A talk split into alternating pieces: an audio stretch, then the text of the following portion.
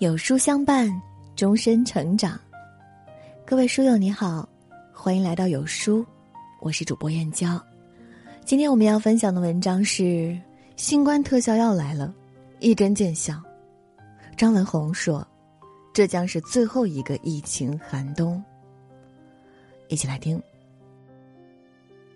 振奋人心，我国首款抗新冠特效药面世了，输液完就能立刻起效。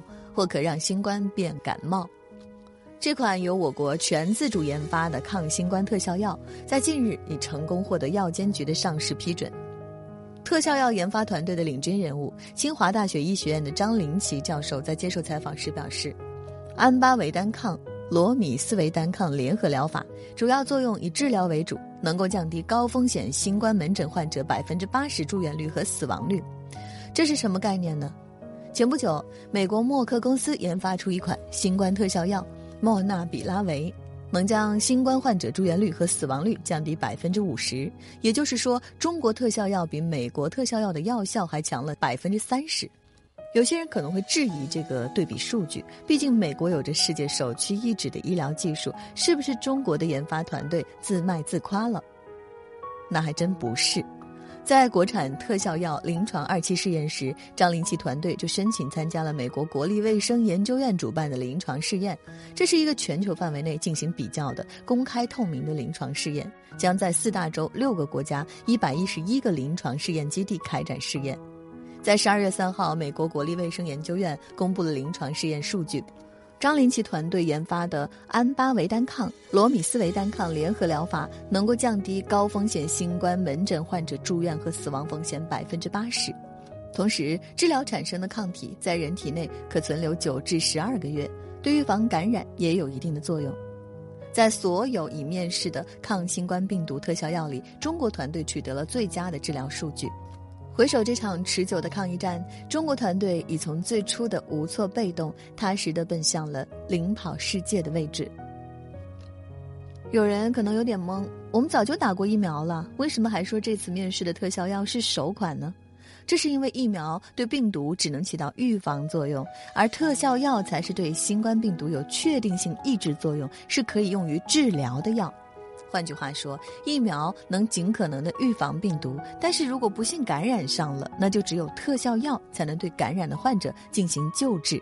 至于抗新冠特效药的原理，张林奇是这样解释的：通过筛选出两个对新冠病毒阻断力强大的抗体，让他们协同合作，就能对付新冠病毒。这个原理说起来简单，但是真正实施起来却异常的艰辛复杂。从着手研究开始，张林奇团队放弃了所有的假期，整整奋斗了六百多个日夜才取得成果。有记者问：当这个特效药全面推向市场时，是否会改变中国的防疫政策和方式？张林奇肯定的回答：一定会。有药和没药是天壤之别。虽然目前还没有新药完全推向市场的确切时间，但张林奇表示，有关部门以及相应的技术团队已经在夜以继日地推动进程。总之，这是一个值得欣喜的消息：中国人终于有了自己的新冠特效药，不至于在关键时刻被他人卡着脖子。和研发特效药一样，当初研发疫苗也经历了一个无比艰辛的过程。时间倒回到疫情刚爆发时，大年初一。陈薇院士决定携团队率先开始研究新冠疫苗。陈薇逐一给回家过年的研究人员打电话：“我要去武汉支援，你们能不能回来？”于是各个省份的科研人员纷纷千里迢迢回到实验室，赶赴武汉。到达武汉当天夜里，陈薇就组织专家组成员开会，明确将疫苗研究作为主攻方向。接下来就是昼夜颠倒的开始工作。五十四岁的陈薇每天工作近二十个小时。后来，陈薇在接受采访时说到一个细节，让人无比心酸。因为工作连洗头发的时间都没有，所以就把头发剪了，很短。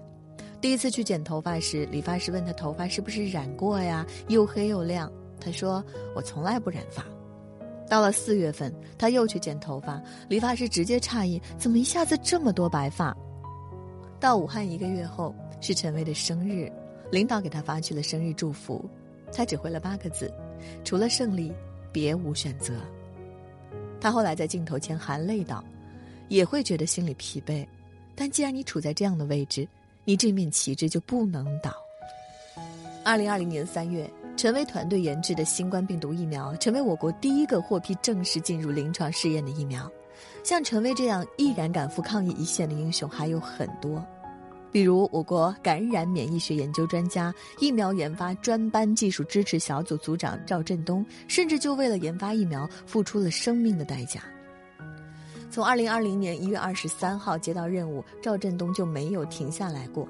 最常挂在嘴边的一句话是：“太慢了，要再快一点。”不眠不休两百多天，在如此高强度的工作压力下，二零二零年九月十七日，过度劳累的赵振东在出差路上突发心脏疾病，抢救无效死亡。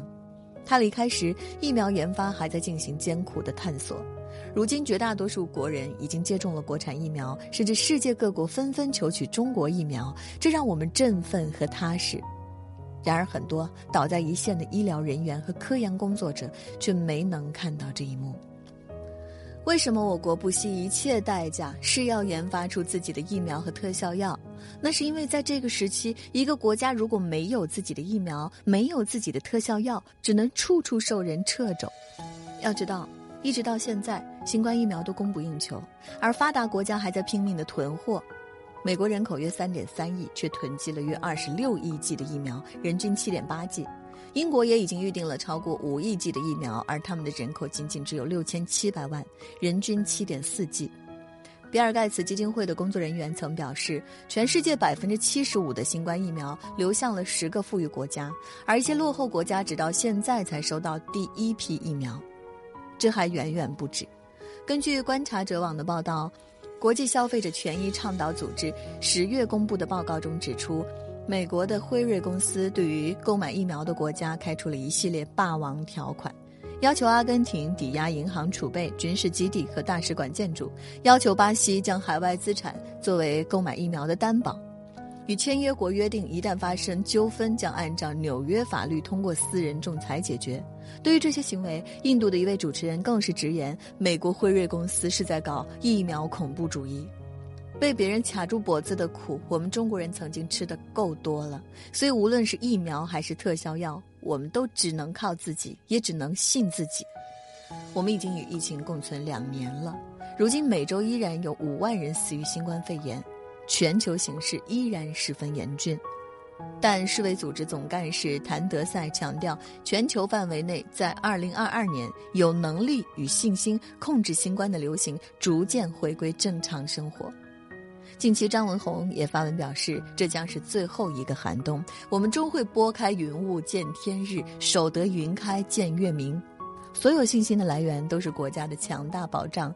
在特效药研发成功的新闻下方，无数网友发自内心的感叹：“中国优秀。”这两年来，国家一直在默默的为我们兜底。你知道治疗一名新冠重症病人需要花费多少吗？武汉一名医生曾发过一条微博，其中显示总治疗费用为一百一十二点九万元。